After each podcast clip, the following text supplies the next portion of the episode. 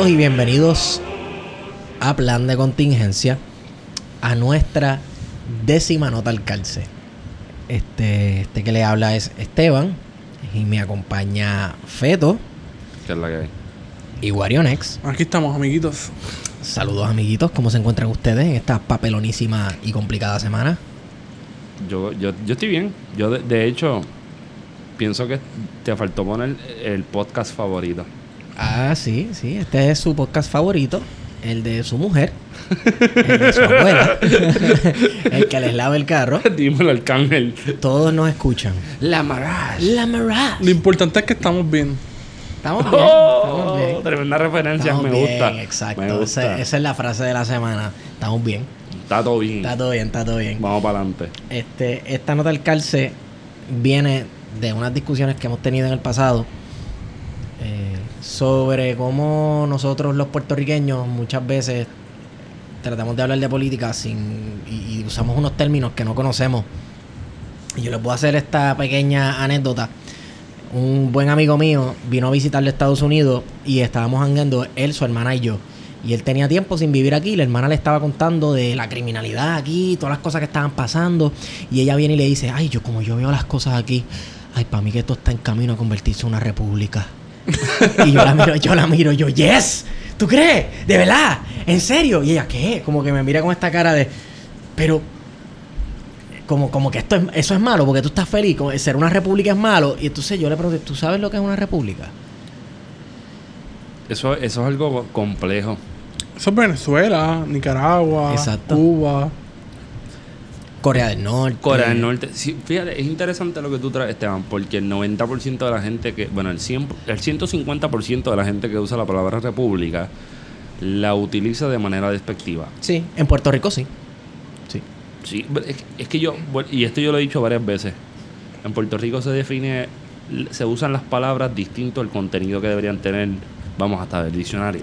Puerto Sí. Rico es una, un caso de excepción, ¿no? Eh, Oye, tú tienes esa A la muletilla, regla. tienes esa muletilla pegada. Excepción a la regla, Sí, excepción. pero está cabrón. Papi, es que el ELA, el ELA, Puerto Rico, la colonia, es la excepción a todo. Yo he visto Es la esa realidad, palabra, es realismo república. Yo he visto esa palabra en documentos del siglo XVI en Puerto Rico. República. Res pública. Claro, claro. ¿Quieren, quieren abundar de esa palabra? Bueno, res pública creo que viene... La palabra república viene del latín de res pública, que es la cosa, la cosa del pueblo. Exacto. La- mira, yo tengo una definición acá de, del diccionario, bueno, la enciclopedia de la ciencia política de Rodrigo Borja, que fue presidente de algún país latinoamericano, que no recuerdo, pero de alguna gracias. república latinoamericana. Bananera. Bana- obviamente banane- bananera, que gracias a la formación académica que me dio Juanchín Mercado, Juancho, te quiero. Este, me llevó a, a cada vez que yo decía un disparate en clase, me decía, mira, vete, buscate los tomos de esta enciclopedia de política. Y, y como bien dice Esteban, porque Esteban es un tipo culto, esta palabra viene del latín, res pública. Unieron dos palabras. Res que significa cosa, Ujú. res como una, como una vaca, o sea, como, como un Sí. ganado, bovino, Sí. ¿no? Y públicos, que viene de lo común, que originalmente significó con referencia a la sociedad políticamente organizada y a sus instituciones, la cosa pública, la causa pública o el gobierno común. ¿Qué tú crees de eso, Esteban? Que también puede ser, por lo menos yo, yo la definición que tenía de república era la administración de la cosa pública. Es decir, del gobierno. Sí. Pero, pero fíjate, más abajo dice, su significación, sin embargo, ha causado dificultades e imprecisiones a lo largo del tiempo. Con frecuencia se ha usado la palabra como sinónima de Estado. Se suele decir, por ejemplo, República del Ecuador, o la Constitución de la República, o las Repúblicas Americanas, con tal denotación. Sí. O sea que no somos, parece que el uso al garete de las palabras con un otro significado no necesariamente es puertorriqueño. Tal parece. Pero todo significa más o menos lo mismo. O sea, eh, son como que unas diferencias en contextos, pero al fin y al cabo significa lo mismo. O sea que tú estás diciendo más o Salvo en. Puerto Rico, que significa algo malo. Significa algo malo, pobre, hambriento, comunismo. Comunismo, Automáticamente. Sí, porque en la República Romana eso era comunismo. Ellos eran comunistas, eran chavistas en la. República Romana. Oye, ¿qué tal si hablamos de comunismo? Comunismo. ¿Qué quieres hablar de comunismo? Otra cosa que, que no se entiende. Comunismo y socialismo de la mano, porque entonces se habla de socialismo, se habla de comunismo y no se habla de socialismo y socialismo es la, la fase intermedia hacia lo la que transición. puede ser al comunismo. Sí. Sí. la transición. O sea que los socialdemócratas son la transición de la transición. Los socialdemócratas son la respuesta del capitalismo a- al socialismo, a lo que estaba pasando en la Unión Soviética. Pero regresemos a, a comunismo. Y me voy a salir de definición alguna. No vamos a entrar en libro, no vamos a entrar en, en- en- No voy a decir... Porque según Marx... Porque no voy a empezar así, ni siquiera voy a estar así hoy. El Evangelio según San Marx. Sí. en su tomo 4 de la Sagrada Familia. No, este, a mí lo que me llama la atención de- del término comunismo es que el término comunismo en Puerto Rico se usa como sinónimo de totalitarismo, autoritarismo, Claro. dictadura y de regímenes. ¿Regímenes es la palabra que se usa? Sí. Sí, la dije bien, Sí. ¿verdad? Sí, regímenes. es, digamos, militarizados, donde la libertad de expresión y la participación activa dentro de los... que son regímenes de partido único. ya no vengo... Sí, Partido único como Cuba, como China, Como Corea del Norte, Como como, Puerto Rico. en Puerto Rico, con Pues- el Partido Popular y el Partido Nuevo Progresista. donde el partido es gobierno y el gobierno es partido. Pero nada, ellos no son comunistas. Pero es interesante, es interesante lo que, lo que, lo que, lo que trato de llevar, porque yo he escuchado gente que, que, que cuando están usando la palabra comunismo, probablemente, o sea, hay una gran posibilidad de que no tengan la más mínima idea de lo que es, en esencia, ¿no? No, no, evidentemente no saben lo que es. No, oye, y esto es curioso. Eh, ay, Ya hice eh, el primero yo, gracias. ¿Dentro de qué contexto y qué tipo de conversación siempre sale la palabra comunismo aquí en Puerto Rico cuando se está hablando de independencia? Y de Carmen Yulín, o cuando estás hablando con un compañero o amigo o tío. Esa es una de las cosas que tienen que entender que, que el independentismo, no todo el independentismo es comunista, socialista o de izquierda en general.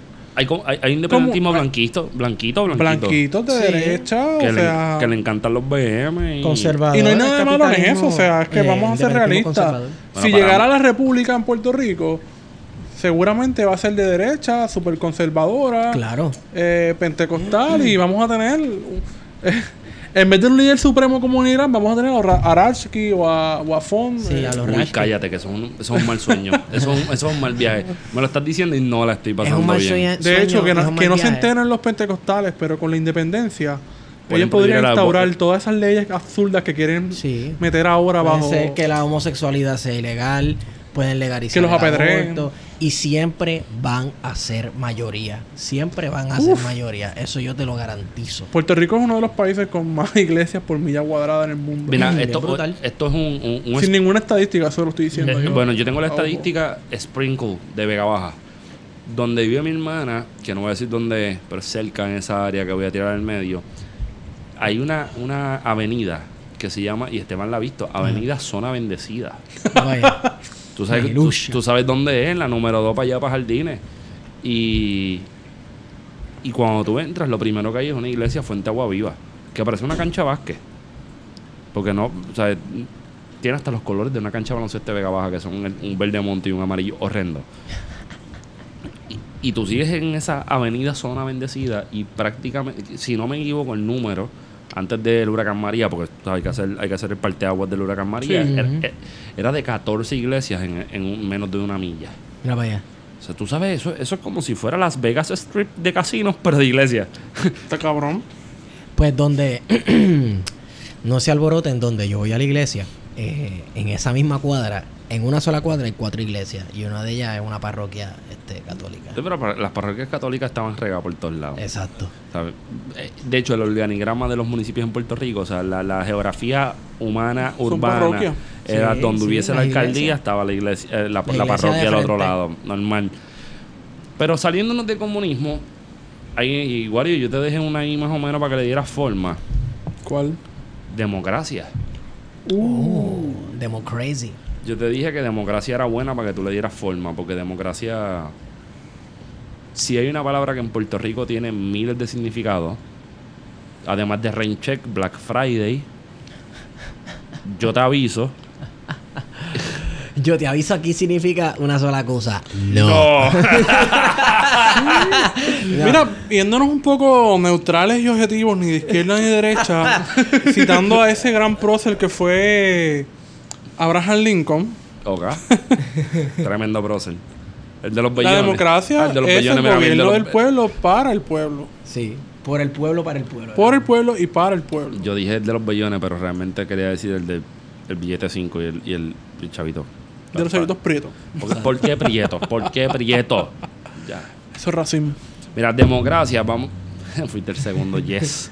La palabra castellana fue tomada del latín tardío democratia, que a su vez procedió de la composición de dos voces griegas que significan pueblo y gobierno. El concepto se formó por la superposición histórica de varias nociones.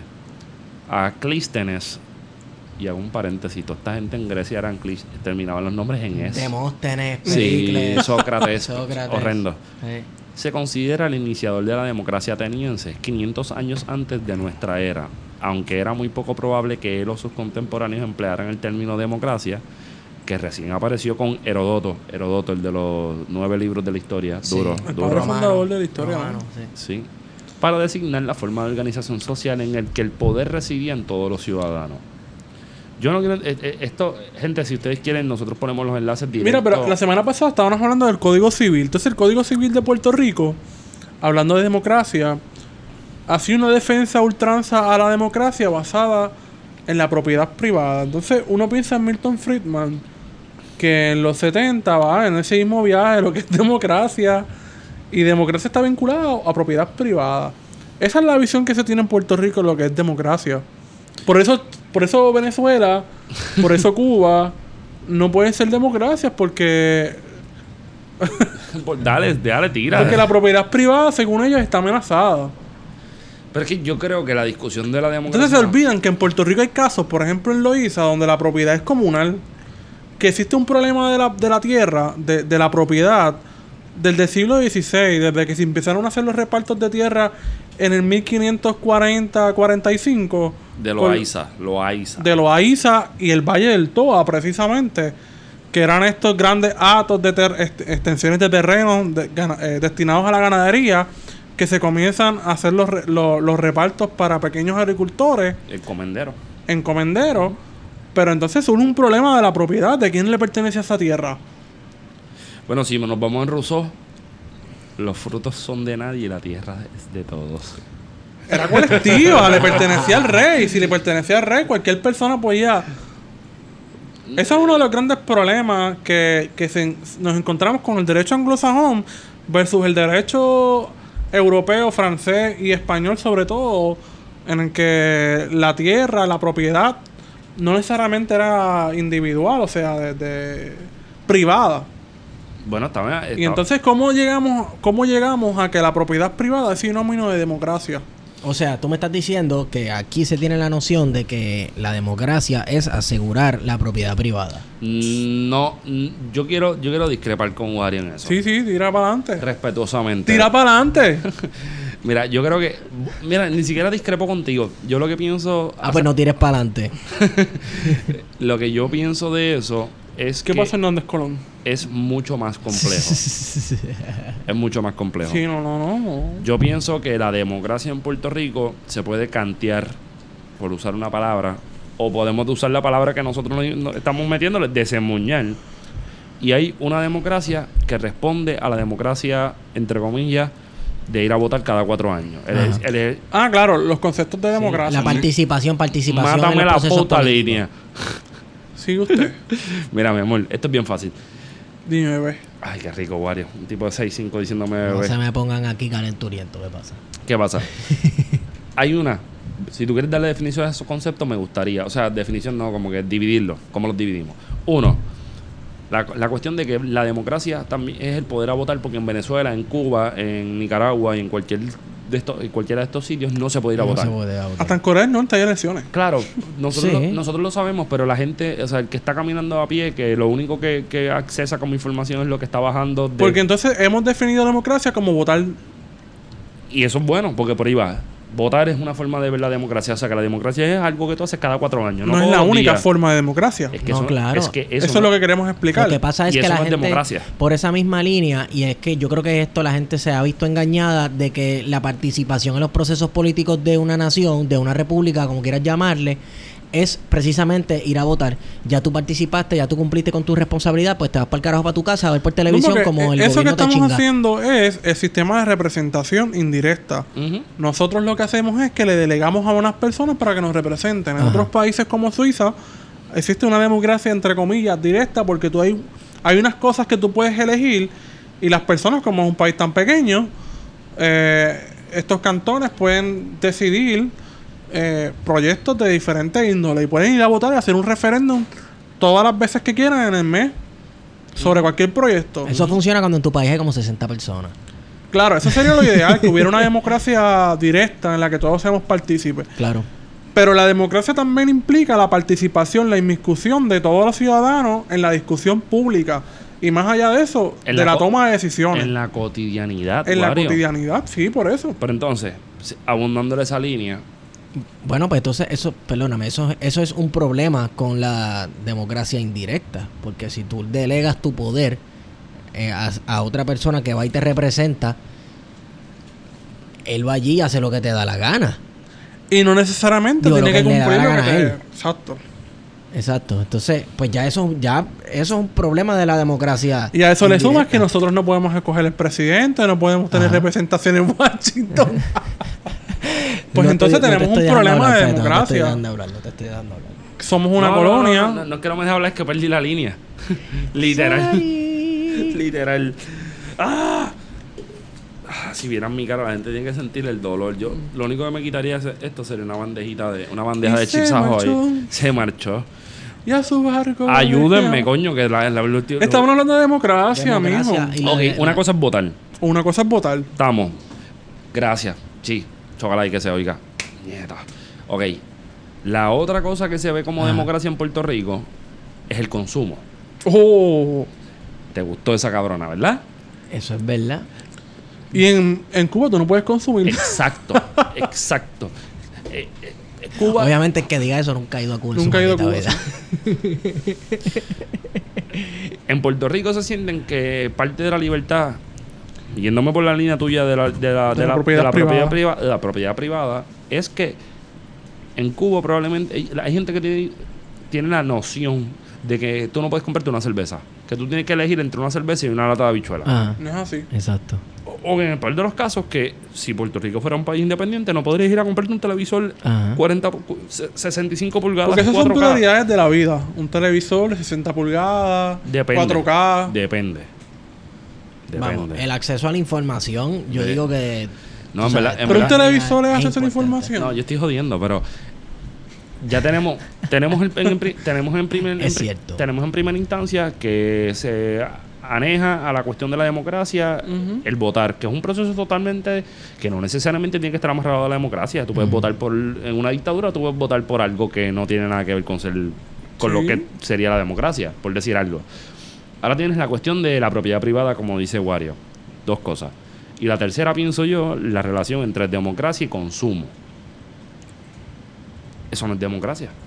Esa es la definición de democracia desde la perspectiva moderna.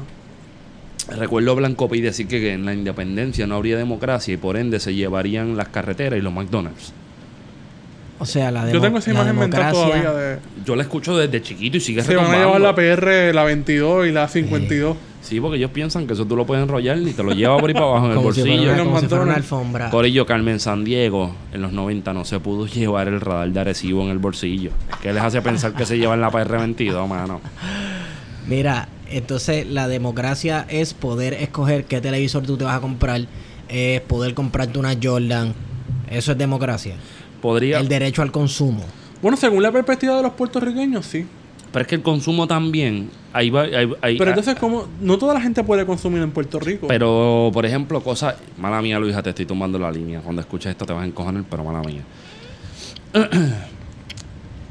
en Puerto Rico existen dos tiendas que para mí. Bueno, tres tiendas que para mí resumen lo que sería la lo que me quiero inventar ahora como democracia del consumo. Marshalls, TJ Maxx y Burlington. Ah, claro. Donde tú puedes comprarte una camisa Lacoste que en la tienda Lacoste del outlet te cuesta 90 dólares en 10 pesos, con una mancha. Pero nadie va a saber si esa mancha fue hecha. na- nadie va a saber si esa camisa, no la Si tiene mancha. un damage o algo no, así. nadie va a saber si esa camisa te costó 10 pesos o te costó 90.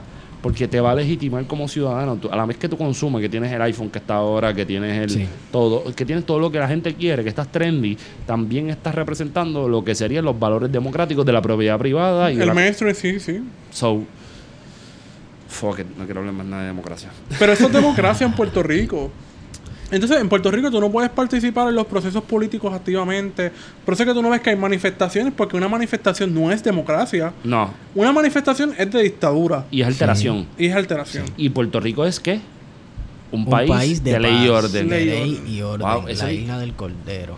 Pero entonces las protestas se dan en régimen, eh, se dan en espacios democráticos o no. Se supone que se puede andar En Estados Unidos no hay espacios protesta. No. Hashtag su historia estadista. Pero, pero sí. ¿Qué más, qué más tenemos por ahí? Coño, nos paramos, nos paramos. En democracia, No. pero es que la democracia es un tema tan tan puertorriqueño. Sí. Sí, sí, Bueno, hay un partido que dice democrático en su nombre. Y ni tan democrático, ni tan popular. Oye, esto de popular. Oye, esa palabra, coño, este. Diablo, qué línea linda. Popular viene de pueblo. Del pueblo.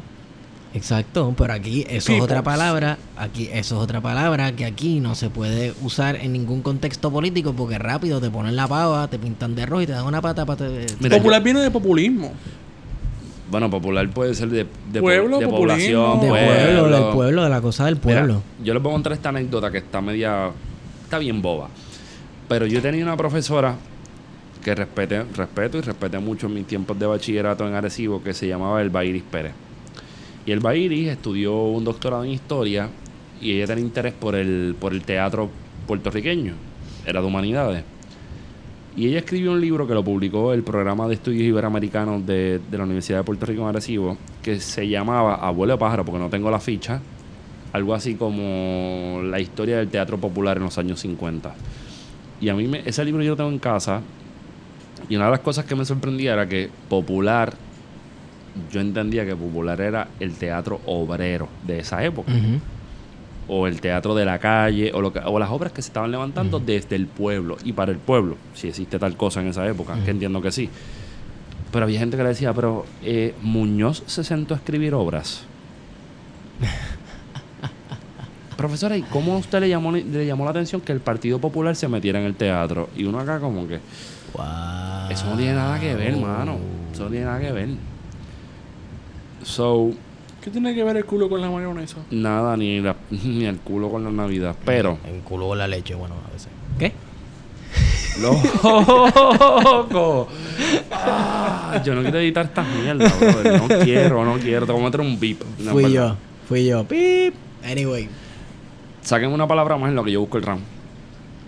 una palabra más. Sí, y Para de- definición, ya definimos democracia, ya hablamos de república. Este, hablemos de independencia y soberanía. No. Oh, gracias. Soberanía. Métale, métale. Independencia. Vayan, vayan a independencia primero, lo que yo viro. y soberanía. Este, a mí este tema me apasiona mucho de independencia y soberanía porque aquí hay un sector político en Puerto Rico que se canta de ser soberanista pero no independentista. Y se supone que hay una diferencia entre esas dos cosas. Bueno, yo no sé, pero lo que yo tengo entendido es que si tú quieres que si tú quieres un pueblo independiente, tiene que ser un pueblo soberano. es Si que independencia y soberanía implica que tú no te vas a dejar doblegar por nadie. Exacto. Que, que el Estado, que es una invención moderna, Ajá. eh, se supone que no se va a dejar intimidar por absolutamente nadie. Que sea ese Estado el que va, que va a ejercer, ¿no? Este, su soberanía, su Sí. poder. Sí, entonces, este significa que todas las cosas que ocurran en el estado ocurran porque es la voluntad del pueblo que representa. No todo lo que viene de, de- de ese estado, de esa república o de eh, territorio es porque es el deseo del pueblo. Por eso ¿No? tenemos unos legisladores que son los, los garantes de la soberanía popular. Y tenemos un gobernador y tenemos Ajá. unos alcaldes que son los garantes, los que nosotros entre comillas, le delegamos nuestra soberanía Ajá. popular, que en vez de ejercerla a nosotros, se la delegamos a unos representantes políticos. Sí. Pero entonces, ¿cómo tú te cantas de ser soberano, de querer ser, de que Puerto Rico sea soberano, sin ser una nación independiente? Yo creo que las dos cosas están unidas una con la otra. Entonces, Ese es un debate bien noventoso sobre Bien si, si hace falta discutir la cuestión nacional, si hace falta tener constituido un Estado nacional para hablar de, de nación, ¿no? De, de- soberanía nacional. bueno, vamos, Pero- vamos a, A las definiciones, sí. a la definición por Rodrigo Borja de la Enciclopedia Política. La palabra soberanía viene de supremus, en latín vulgar, que significa lo más elevado, lo supremo, lo inapelable, lo supremo. ¿Qué es lo supremo? Lo supremo es que nada está por encima de eso. Nada está por encima de lo supremo. Lo, ina- lo inapelable. De modo que la noción de soberanía, referida al Estado, es la potestad que éste tiene para conducir sus pasos sin más condicionamiento que su propia voluntad. Entonces, vamos ahora a hacer un vis a vis con la definición que nos da el mismo recurso de la palabra independencia. Está jugando sucia. Independencia tiene dos acepciones principales en política. La primera se refiere a los estados y designa su condición de no sometimiento a poderes y autoridades ajenos a los suyos. Y la segunda, a la calidad de los ciudadanos que, por no estar afiliados a partido político alguno ni por tanto subordinados a disciplina partidista, tienen una amplia libertad de movimiento y acción política. Obviamente quiero detenerme en la primera definición que nos da. No sometimiento a poderes y autoridades ajenos a los suyos. Ya con eso tú lo puedes unir, unir con la palabra soberanía. Es supremo, lo soberano es supremo, nada puede ir por encima de él. Sí. Pues entonces, los soberanistas son como una máscara en Puerto Rico. No creo que es máscara. Los Yo- soberanistas se están, se están, eh, están utilizando la soberanía, el término soberanía, para ocultar lo que sería el autonomismo. Un autonomismo evolucionado hacia una, hacia un diálogo, hacia un encuentro, hacia, hacia un tipo, hacia un tipo nuevo de acuerdos con las metrópolis, en las que le suelten más autonomía política. O sea, que esto es un pacto neo-neo colonial. sí, o sea, yo de lo eso veo estamos así. hablando. Es como una Puede ser una transición. O sea que es un, pacto un pacto socialdemócrata. No, jodiendo. ¿O tú, tú crees que Pero el- no es la independencia. no es la independencia? Bueno, según ellos. Puede ser el según- camino hacia la independencia. Puede ser. Sí, pero ellos no te lo presentan así. Era un Yo no sé- charlatán. Yo no sé riendo, estás pero es que- tripeando. Charlatán. Yo no sé si tú estás tripeando, pero es que ellos no te lo presentan así. Ellos no te presentan la soberanía como. Oye, hay gente que puede ser muy afines porque tú escuchas los discursos de, qué sé yo, de... Collado, de Natal, Collado Schwartz. Para mí esa es la estaca, la estaca autonomista. eh, Estaca este Schwartz, profesor de Mayagüez de estaca Schwartz. Economía, este... O sea, tú escuchas mucha gente de- soberanista, afines, y suenan hasta independentistas, pero entonces... No, que tenemos que mantener la ciudadanía americana. No, que tenemos que mantener un acuerdo de, de defensa común. Oye, pero ya me traíste esa palabra. Vamos a cerrar esta nota del cárcel con la palabra ciudadanía. Uh,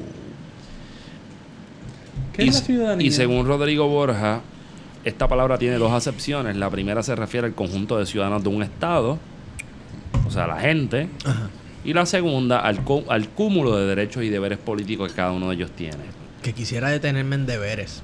Pero dame un break, que por ahí yo voy. Ok. A la persona le existen dos clases de derechos. Unos que son los inherentes a su calidad humana y que por tanto son comunes a todas las demás personas. Y otros que le pertenecen en cuanto a elemento políticamente activo del Estado, es decir, en cuanto a ciudadano. Dentro de, la, de esta doble consideración de individuo como persona humana y como ciudadano, los primeros son los derechos civiles, los derechos sociales y los nuevos derechos del ser humano que se extienden a todos los individuos nacionales o extranjeros mayores o menores de edad que habitan el territorio del Estado y los segundos son los derechos políticos que pertenecen exclusi- exclusivamente a la persona en cuanto miembro activo de la vida política del Estado. Vete a los deberes. Zumba.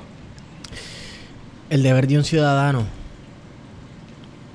parte de él, es la defensa. La guerra, sí. La defensa Una de las cosas que se estipularon, tal, la, ya lo- estoy aquí metiéndome en la tesis de, de Feto, pero tan pronto se estableció, se impuso la ciudadanía americana a los puertorriqueños, ¿qué pasó después? ¿Acaso no hubo un registro militar obligatorio y luego fue selectivo? Pero eso es complejo. Ahí, eso sí es bien complejo. Esto Y no es- estamos diciendo que fuera una Segunda Guerra Mundial, porque los puertorriqueños no Primera. fueron a la, A la a la primera. Guerra Mundial. Bueno, Fueron a Panamá y Pa- hubo un grupo más son 10.000 más o menos, redondeados, son 10.000 que fueron a Panamá. Pero, Pero, no la, fueron mayoría a de los que fue- la mayoría que los fueron a Europa eran descendientes de europeos, franceses, corsos, por lo menos eso es lo que yo he trabajado. Eh, y hubo otro, y otro que puertorriqueños que estaban en Maryland, en Estados Unidos, y que fueron allá al campo de batalla que fueron a, con los a- negros. a- exacto. Pero entonces los que tenemos acá son un montón de desertores, un montón de gente muerta. Yo tengo ese- Desertores, analfabetas. Sí, sí, yo tengo un montón. Yo, de hecho, yo, yo le envié eso a Esteban una vez que le dije, yo no sé qué yo hago buscando, yo no sé qué yo hago buscando eh, intenciones de, de naturalización en este en, intenciones de naturalización guardia así a fuego, que querían ser ciudadanos estadounidenses y de momento en el mismo carrete gente que se está fugando del ejército. Ahora bien, me gusta la cuestión de los deberes, porque la ciudadanía en Puerto Rico se ha construido a partir de, de un misticismo ridículo de dónde estaríamos sin ella. Sí. En el mismo Caribe. Sí, porque no se va a mover. Oye, eso yo lo dije una vez, no seas cabrón. Este. no te rías así que yo lo puse en Twitter. Yo lo puse. Eso es mío. Anyway, yo comparto contigo Creative Commons. Sí, copyleft. sí. Pero, pero el, el- yo recuerdo que lo que me llevó a mí a estudiar la ciudadanía fue estar en un tapón en Barceloneta porque se viró, se viró un camión de gasolina en el puente de, que no me acuerdo el nombre ahora, pero que te lleva al outlet. Y yo tuve que bajarme del carro de Almungares y cuando miro la cara, la, la cara, no, una siena al frente, decía un ¿Dónde sello. estaríamos sin Un ella? sello donde estaríamos sin Con la bandera ella. americana bien grande. Sí, y yo dije, pero esta gente sabe lo que es la ciudadanía. ¿Qué es la ciudadanía? ¿Qué es ser ciudadano? ¿Cuáles son los deberes de ser ciudadano? Porque entonces en el discurso estadista y estadolibrista, porque esta gente no se sale de la mi- de- de- del Sí, mismo sí, discurso, es la unión Sí, no permanente. se salvan. no se salvan. Todo es lo que viene con ser ciudadano. Pero ¿qué tú tienes que aportar a ser ciudadano? Porque, por ejemplo, en el libro de Rhys Botwell, La ciudadanía en Puerto Rico, que es un libro viejísimo, Mm. ya lo estoy sacando notitas, ah, vine, vine, vine. Y no, vi- y no vine, y no vine, no Eso vine. sí que es neutral y objetivo. izquierda ni Ni derecha derecha. y parlamentario. Y parlamentario. este, en, el, en el libro de Botwell, yo lo he sacado varias veces, no lo consigo por ahí. Si alguien lo tiene en casa de su abuela, por favor, si hacemos un precio módico que puede incluir alcohol, lo, lo, lo compramos. Editorial Edil.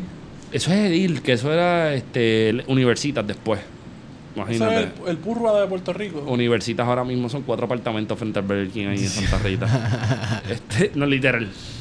Pero mm, una de las cosas interesantes de, de esa, de, esa, de ese libro es que te dice las razones por las cuales Estados Unidos quiso convertirnos en ciudadanos, que yo entiendo que están al garete, pero cuáles eran los preceptos, por decir algo, o las formas en las que tú te convertías en ciudadano a partir de la enmienda 14 de 1865, cuando se acaba la, la, la guerra civil La guerra civil, sí. estadounidense.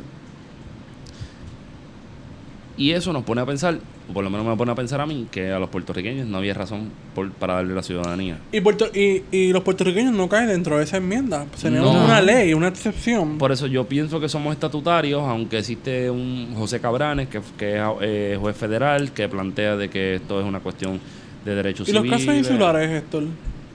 No, no me pongas en esta. Ya yo dije que yo iba a hacer un, un- episodio de mi tesis, pero dale, zumba, zumba, zumba. ¿Qué pasa con los casos insulares? Porque los casos insulares han servido para legitimar el que la ciudadanía es una ley otorgada y que, que como es una ley puede ser derogada.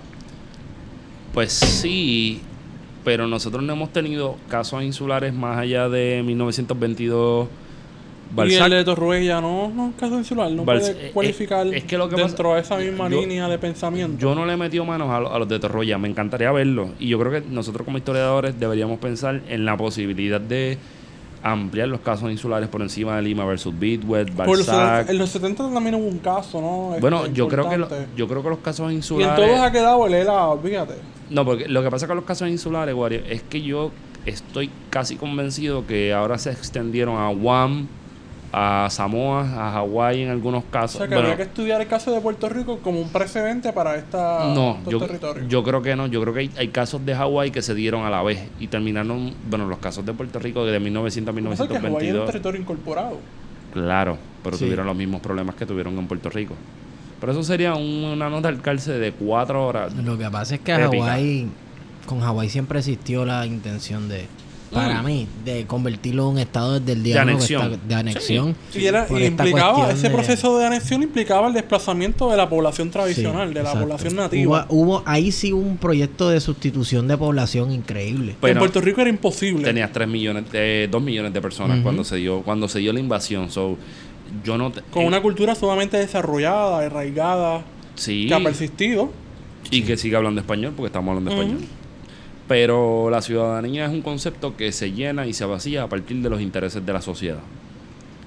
Por ejemplo, uno de los ensayos que yo pienso que se deben mirar y se le debe hacer toda la crítica posible es un ensayo de Rubén Berrío sobre la ciudadanía, que existe un libro que se llama eh, Independencia. Puerto, eh, interpretativo del siglo XXI. Exacto. Que es una Biblia. no es una Biblia. De hecho, es un punto de partida en, en mi, en mi Sí. investigación porque Rubén trae la cuestión de la posibilidad de tener Ciudadanía dual. dual y hasta triple en el caso de República Dominicana. En República Dominicana no hay problema con eso. En Cuba, pues hay un medio problema, pero el mundo se ha, ido cambiando. Wario, te estás dañando la grabación. este. Espérate, perdón. espérate, espérate. Rubén Berríos plantea tener la ciudadanía dominicana. Tan puertorriqueño que ese Rubén, ¿ah? Y viven en Ocala con Ah, Cobo. en la mansión esa de León. Anyway, esto es un tema que deberíamos tocarlo aparte. Yo propongo y me someto al escrutinio público de hacer un tema de discusión sobre la historia de la ciudadanía estadounidense en Puerto Rico. La pregunta es, ¿la ciudadanía la pueden quitar? Eso, eso, Porque con eso han metido miedo aquí. mm, cuando a uno le dicen que la renuncien, para renunciarla, y con esto termino, tendrías que irte fuera de Puerto Rico sin intenciones de regresar, sol- eh, renunciarla en un, en un ¿Y entonces consulado. volver a. Puerto Rico? tan, tan pronto volvieras a Puerto Rico, tienes intención de volver a Puerto Rico, de vivir en Puerto Rico, so Y no puede salir de Puerto Rico.